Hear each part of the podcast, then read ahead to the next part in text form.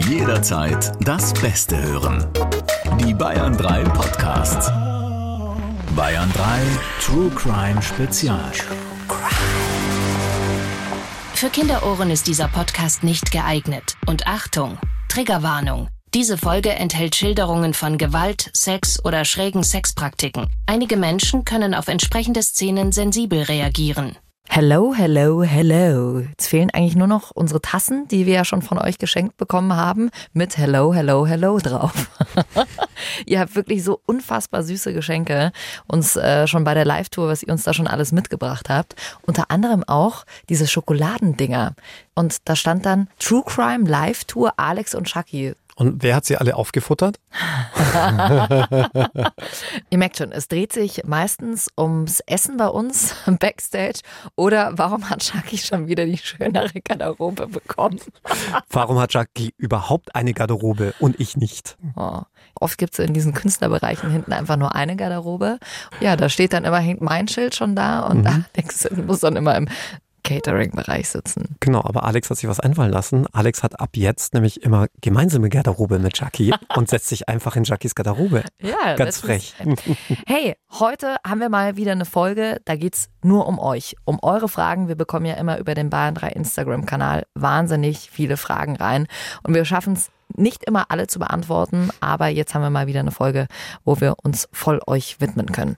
Bevor wir zur ersten Frage kommen, haben wir hier noch eine Nachricht von der Sarah bekommen. Sie ist Polizistin und lobt zwar unseren Podcast, denn sie schreibt, ich suchte ihn auf dem Weg zur Arbeit, im Fitness und einfach überall. Zwischenzeitlich habe ich meine Kollegen damit angesteckt und wir hören euch vor allem im Nachtdienst und auch auf Streife. Jetzt kommt aber das große Aber. Gleichzeitig kritisiert sie deine Empfehlung, Alex, der Polizei immer erstmal nichts zu sagen. Sie schreibt, ich höre ständig, ich sag lieber nichts. Ist bei Zeugen zwar auch richtig, gegenüber der Polizei muss niemand was sagen, bringt aber letztendlich dann auch höchstens dem Verteidiger was, der die Zeugenaussagen, die nach fünf Wochen irgendwann mal gemacht werden, wo sicher vieles dazugedichtet wurde, vor Gericht zerrupfen kann. Ich würde sagen, an Sarah ist eine gute Juristin verloren gegangen. Klar, äh, sie hat nicht Unrecht. Natürlich ist es so, das kennen wir ja von unserem eigenen Gedächtnis, je länger etwas zurückliegt, desto schlechter kann man sich daran erinnern. Aber wir haben ja auch schon von Situationen hier in unserem Podcast berichtet, wo dann Zeugen plötzlich zum Beschuldigten werden. Und dann kann es sehr gefährlich werden. Und dann wird nämlich dann all das, was du in deiner Zeugensage gesagt hast, plötzlich gegen dich verwendet. Also ich bleibe dabei, Vorsicht ist die Mutter der Porzellankiste. Hm? Wobei man auch sagen muss, also wenn ich jetzt sehe, dass äh, das rote Auto in das blaue Auto reinfährt und ich sehe, welches Auto wo reingefahren ist, dann darf ich das der Polizei ja schon sagen. Dann bin nicht plötzlich ich derjenige, der am Steuer sitzt. Wer weiß, wer weiß. Aha, genau. Du hast dich doch rausgebeamt. Gut, dann starten wir mal mit euren neuen Fragen, die bei uns eingegangen sind. Und da schauen wir gleich mal auf den Fall von letzter Woche, spurlos verschwunden. Da ging es ja um Mord aus Habgier. Und da hat sich der Hannes per Instagram gemeldet. Man liest ja oft nicht nur, dass Leute es aufs Erbe abgesehen haben, sondern dass sie auch schon wegen Minimalbeträgen morden. Was war in deinen Fällen bisher der geringste Betrag, wegen dem jemand zum Mörder geworden ist, Alex? Puh, ich glaube, ich hatte noch nie einen Fall, bei dem der Betrag sehr gering gewesen wäre. Man muss vielleicht auch dazu sagen, so häufig sind Tötungsdelikte aus Habgier gar nicht in Deutschland. Das häufigste Mordmotiv in Deutschland ist Rache, Eifersucht, Hass, Wut, Verzweiflung. Wenn es um Habgier geht, dann ging es eigentlich in allen Fällen, die ich bisher bearbeitet habe, eigentlich ums Erbe. Und das war meist sehr stattlich.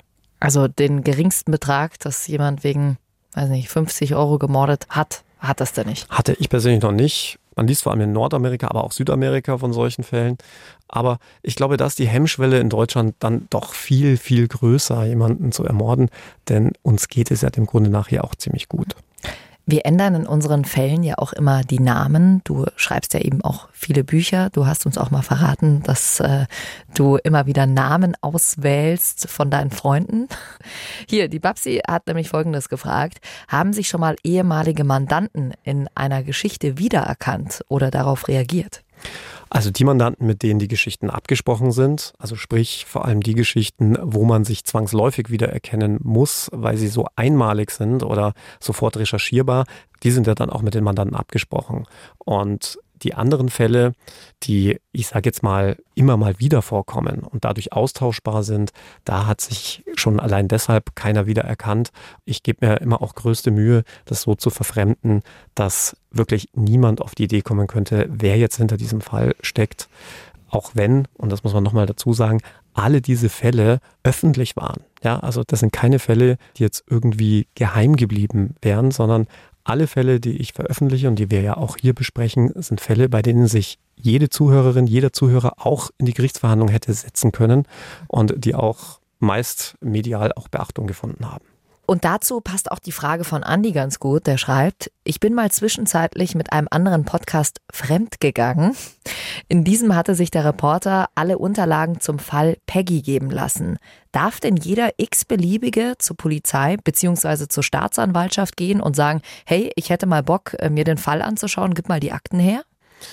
Ja, grundsätzlich natürlich nicht. Und äh, man muss vielleicht auch sagen, dass es sich hier um einen gewissen Graubereich handelt. Also sofern ein Verfahren noch am Laufen ist, müssen Reporter und auch die Prozessbeteiligten höllisch aufpassen, was sie in der Öffentlichkeit sagen. Denn das Gerichtsverfahren findet gerade statt und deswegen darf nichts an die Öffentlichkeit, zumindest nichts wörtlich an die Öffentlichkeit, was Aktenbestandteil oder Akteninhalt ist, um zum Beispiel Richter und vor allem die ehrenamtlichen Richter, sprich die Schöffen, nicht zu beeinflussen. Hm. Im Nachhinein kommt es immer darauf an, ob man ein berechtigtes Interesse hat. Also man kann sich zum Beispiel Urteile zuschicken lassen, die dann geschwärzt sind, zum Beispiel zu wissenschaftlichen Zwecken oder weil man darüber berichten möchte.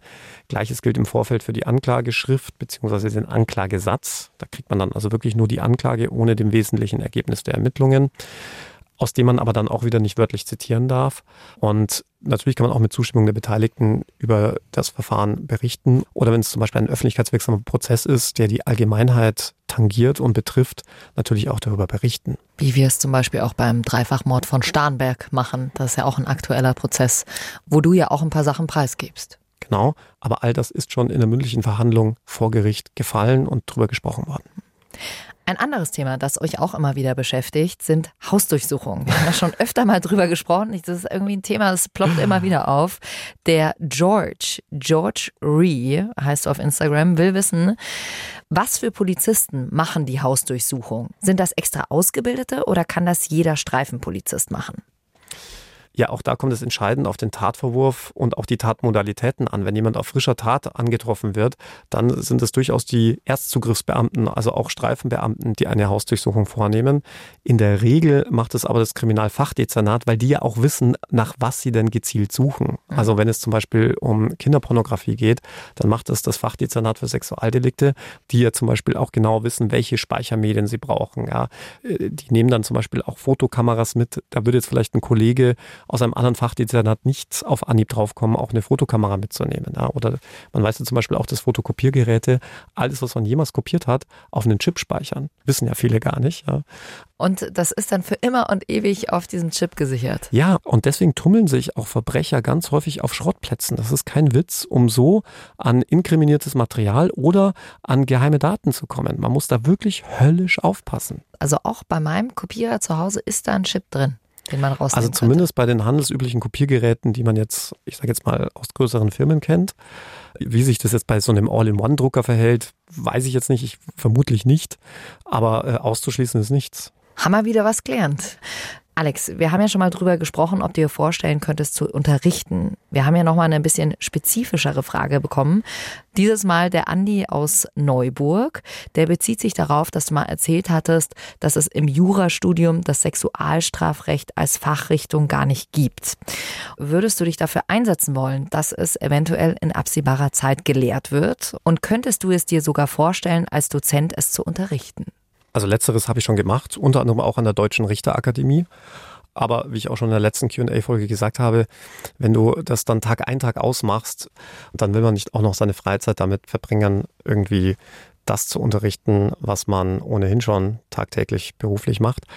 Und zur ersten Frage, ob ich mich dafür einsetzen würde, dass das Sexualstrafrecht gelehrt wird. Klar, tue ich. Da habe ich ja auch massiv angeprangert, dass ich das nicht verstehen kann, warum an keiner einzigen deutschen Universität das Sexualstrafrecht auf dem Lehrplan steht. Und das, obwohl die Sexualdelikte statistisch gesehen zugenommen haben. Nicht, weil es jetzt mehr Sexualstraftäter gibt, sondern weil es jetzt deutlich mehr Straftatbestände gibt.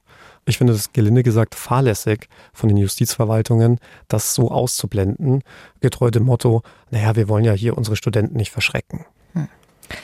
Dann kam hier noch eine Frage von der Christine rein. Die bezieht sich auf die Folge der Sexvertrag. Ähm, könnt ihr auch gerne noch mal reinhören. Das ist Folge 15 in Staffel 5.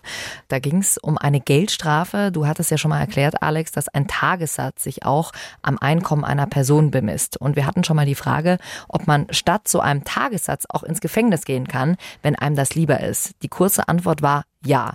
Und jetzt fragt die Christine eben, in der Folge der Sexvertrag hast du gesagt, beziehungsweise grob erklärt, wie der Betrag für die Geldstrafe berechnet wird. Ist daraus umgekehrt zu schließen, dass die maximale Geldstrafe auch nur so hoch sein kann wie die maximale Freiheitsstrafe?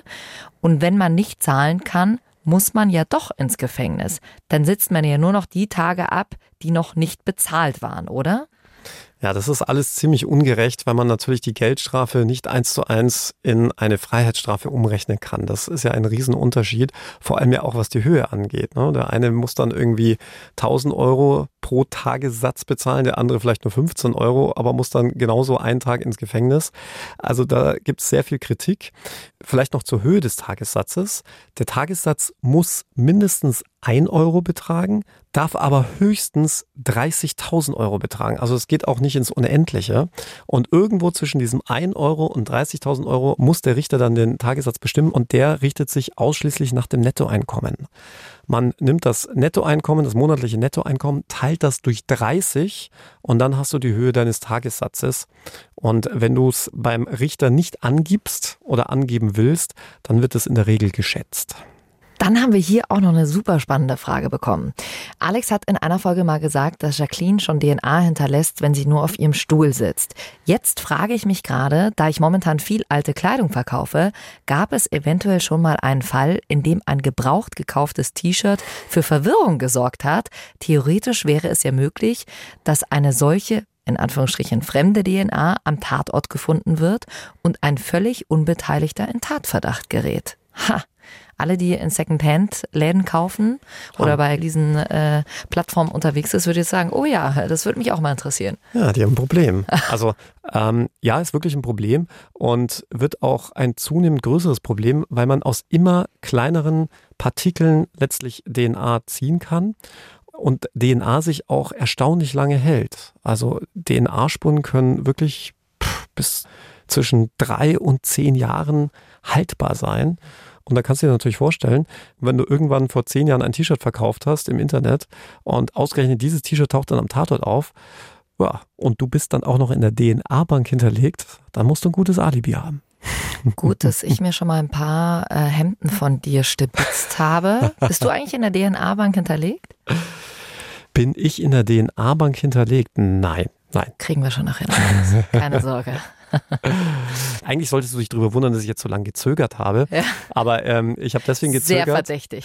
Ich habe deswegen gezögert, weil ich, und das ist übrigens ein grober und großer Fehler, den viele Amerikaner machen, ich habe mal meine DNA eingeschickt in ein Labor, um mich darauf testen zu lassen, welche Produkte, welche Lebensmittel bei mir Fett ansetzen. Und du kennst doch auch diese Ahnenforschung. Ja. Viele bieten ja an, dass du deine DNA einschickst und dann äh, dir gesagt wird, ja, wie weit deine Generation zurückgeht, beziehungsweise woher du kommst mhm. und stammst. Und das machen viele Amerikaner und diese Ahnenforscher sind dort wiederum mit den Behörden vernetzt. Und so konnte man zum Beispiel einen der berüchtigsten Serienkiller, nämlich den Golden State Killer, überführen, weil eine weit entfernte Verwandte von ihm DNA eingeschickt hatte, um Ahnenforschung zu betreiben. Und man anhand dieses DNA-Musters feststellen konnte, okay, diese Frau muss mit dem Täter verwandt sein. Krass. Ja, in so einem Moment denkt man da natürlich nicht dran. Mhm. Aber krass, dass man das auch darf. Ja, in Deutschland darf man das natürlich nicht, aber äh, deswegen sage ich, mhm. Vorsicht. Die Anne, die hat uns auch noch eine Frage gestellt. Wir hatten ja letztens mal in der Folge erwähnt, dass wir in der Oberpfalz waren und dein Papa kommt ja aus der Oberpfalz, wo du gefühlt jeden Ort kanntest. Also bei Meet and Greet standet ihr dann und wir fragen immer, ja, woher kommt ihr denn? Und du sagst, ach, Windisch-Eschenbach, ja, ja, das tiefste Bohrloch der Welt. Also Alex äh, war der Reiseführer schlechthin für die Oberpfalz. Und die Anne würde jetzt gern wissen, weißt du eigentlich, wie die einheimischen Oberpfälzer zu ihrem Windisch-Eschenbach sagen? Ja, selbstverständlich. Hm? Ja, es gibt sogar zwei. Die einen sagen Escherow und die anderen sagen Tschütschelboch. Sehr schön. Also mhm. als äh, oberpfälzischer Synchronsprecher hätte ich dich sofort engagiert. oh Gott, das ist mein Vater, der macht wahrscheinlich gerade drei Kreuze. ja, dem Big CC-Nägel ja. hoch. Hey, apropos Live-Tour, die Tanja aus Schwarzenbach an der Saale, die schreibt, wir kommen zu euch nach Hof am 7. Dezember. Ich als ehemalige Vollzugsbeamtin liebe euren Podcast und erkenne viele Parallelen zu meiner ehemaligen Arbeit. Nun in der Verwaltung bekomme ich nicht mehr so viel mit, daher freue ich mich wahnsinnig auf euch. Also wenn ihr Lust habt, dann schaut gern vorbei. Alle Termine findet ihr auch nochmal unter bayern3.de. Ist immer erstaunlich, wie viele Jurastudenten und Studentinnen äh, mit dabei sind und auch ganz viele, die einfach in dem Bereich der Justiz oder Polizei irgendwas zu tun haben, ne? Ja, ich wollte es gerade sagen. Also wir hatten ja schon Spurensicherungsbeamtinnen bei uns. Jetzt bei unserer letzten Vorstellung hatten wir eine Rechtsmedizinerin da. Und ich habe dann immer so ein bisschen Angst, wenn die nach der Show kommen, dass sie dann sagen, ah, oh, aber Herr Stevens, das würde ich so oder so sehen. Aber bisher wirklich keinerlei Kritik. Und ich musste schon so ein bisschen lachen, weil ich ja in unserer Show, ohne zu viel zu verraten, auch erkläre, in welchem Raum die Spurensicherung sich am liebsten aufhält. Und ich werde es jetzt nicht verraten, aber die Spurensicherungsbeamtin sagte zu mir, ja, das habe ich aber auch noch nicht gewusst, aber eigentlich haben Sie recht. Ihr habt ja auch während der Tour Möglichkeit, eure Fragen an uns dann direkt zu stellen und da sind super viele interessante mit dabei, da habe ich auch mal ein paar mitgebracht. Hier zum Beispiel, gibt es Konsequenzen für einen Richter, wenn er jemanden basierend auf Indizien verurteilt und sich dann herausstellt, dass die Verurteilung unrechtmäßig war? Nein, und das würde ja auch dem Grundsatz der freien richterlichen Beweiswürdigung widersprechen. Richter können nur dann zur Rechenschaft gezogen werden, wenn sie vorsätzlich das Recht beugen. Also wenn sie wieder besseres Wissens urteilen oder vorsätzlich gegen Recht und Gesetz verstoßen. Und das kommt so gut wie nie vor. Also ich hatte bisher noch keinen einzigen Fall, bei dem eine Anzeige wegen Rechtsbeugung durchgegangen wäre. Hier haben wir noch eine Tourfrage von euch. Ist die Zusammenarbeit in einem Prozess mit Staatsanwaltschaft, Ermittlern, Richtern immer professionell oder wird man auch mal auf persönlicher Ebene angegriffen? Ja, natürlich. Es sind ja alles nur Menschen, die da verhandeln und ich habe mich da ja auch schon mit dem einen oder anderen Richter, mit dem einen oder anderen Staatsanwalt gestritten. Ich glaube, das bleibt nicht aus, zumal du ja auch nicht vergessen darfst, es geht um verdammt viel. Mhm. Im schlimmsten Fall geht es um deine Freiheit, die dir da genommen wird. Und dass es dann auch mal emotional zugehen kann oder man auch mal unsachlich wird, das bleibt, glaube ich, einfach nicht aus. Hm. So, und ganz zum Schluss von dieser Folge schauen wir nochmal in die dunkle Vergangenheit von Dr. Alexander Stevens. Finde ich immer am schönsten, das wenn ihr bei der Live-Tour dabei seid und dann irgendwelche Fotos von dir gezeigt werden, wo du ja gefühlt noch eine Babypopo-Haut hast und äh, gesagt wird, ja, damals bei Richter Alexander Holt. Ach, das war so schön, das habe ich mir immer angeschaut. Hier eine Frage, die immer sehr oft während der Tour gestellt wird. Wie kam es dazu, dass du im Fernsehen bei Richter Alexander Holt warst und wie ist der so? Ähm, zu Richter Holt kam ich, weil ein Kollege von mir, ein Anwaltskollege von mir auf einer Party war, den ich allerdings sonst immer so als Partyhengst kannte. Und er war total deprimiert. Ich habe ihn gefragt, was ist denn los? Hat er gesagt, ja, er hatte sich bei Richter Holt beworben und hat die Stelle nicht bekommen. Und damit wusste ich, dass die wohl suchen. Und er hatte mir auch erzählt, dass sich da sehr, sehr viele bewerben, zumal es damals ja einen regelrechten Gerichtsshow-Hype gab. Und ich habe mir dann überlegt, wie kann man sich denn, wenn man sich dort bewirbt, von den vielen Bewerbungen anderer Anwälte abheben? Und ich hatte seinerzeit gelesen, dass der Entertainer Stefan Raab sich bei Viva mit den Worten beworben haben soll, hey, wenn ihr einen coolen Moderator braucht, hier bin ich. Und dann habe ich mir gedacht, das mache ich jetzt auch. Und anstatt irgendwie eine Litanei von irgendwelchen Fortbildungsveranstaltungen reinzuschicken, die ich als Jurist besucht habe und was für ein toller Anwalt ich bin, habe ich einfach reingeschrieben, hey, wenn ihr einen coolen Anwalt braucht, hier bin ich. Und bin dann eingeladen worden. So schnell geht's. Ja. Einfach ein blöder Spruch und schon läuft die Nummer. Ah, ja, und äh, wie ist Richter Alexander Holt so? das hast du uns noch nicht beantwortet. Nö, also wir, wir, sind ja befreundet, nach wie vor. Mittlerweile ist er ja stellvertretender Landtagspräsident des Bayerischen Landtags, also ist äh, politisch aktiv und deswegen auch nicht mehr als Richter tätig. Aber ich habe ihn immer sehr gemocht und es ist eine tolle Freundschaft daraus entstanden. Also, wenn ihr Lust habt, den coolen Anwalt nächste Woche wieder zu hören, dann seid dabei bei unserer nächsten Folge. Vielen, vielen Dank für eure ganzen Fragen über den Bayern 3 Instagram-Kanal. Wir freuen uns immer wahnsinnig über jedes einzelne Feedback und wir werden bestimmt bald wieder eine QA-Folge machen. Ihr fragt, wir antworten. Alex, nächste Woche, was haben wir am Start? Was haben wir mit dabei? Isst du gerne Sushi? Ja, sehr. Und was braucht man für ein gutes Sushi? Guten Fisch? Und ein scharfes Messer. Mehr sage ich nicht. Na toll. Super. Jetzt habe ich ganz andere Gedanken, wenn ich das nächste Mal beim Sushi essen bin. Also, Sushi und ein scharfes Messer. Wir hören uns nächste Woche wieder. Wir machen jetzt die Mikros aus und wir gehen jetzt erstmal Mittagessen, oder? Aber kein Sushi. True Crime.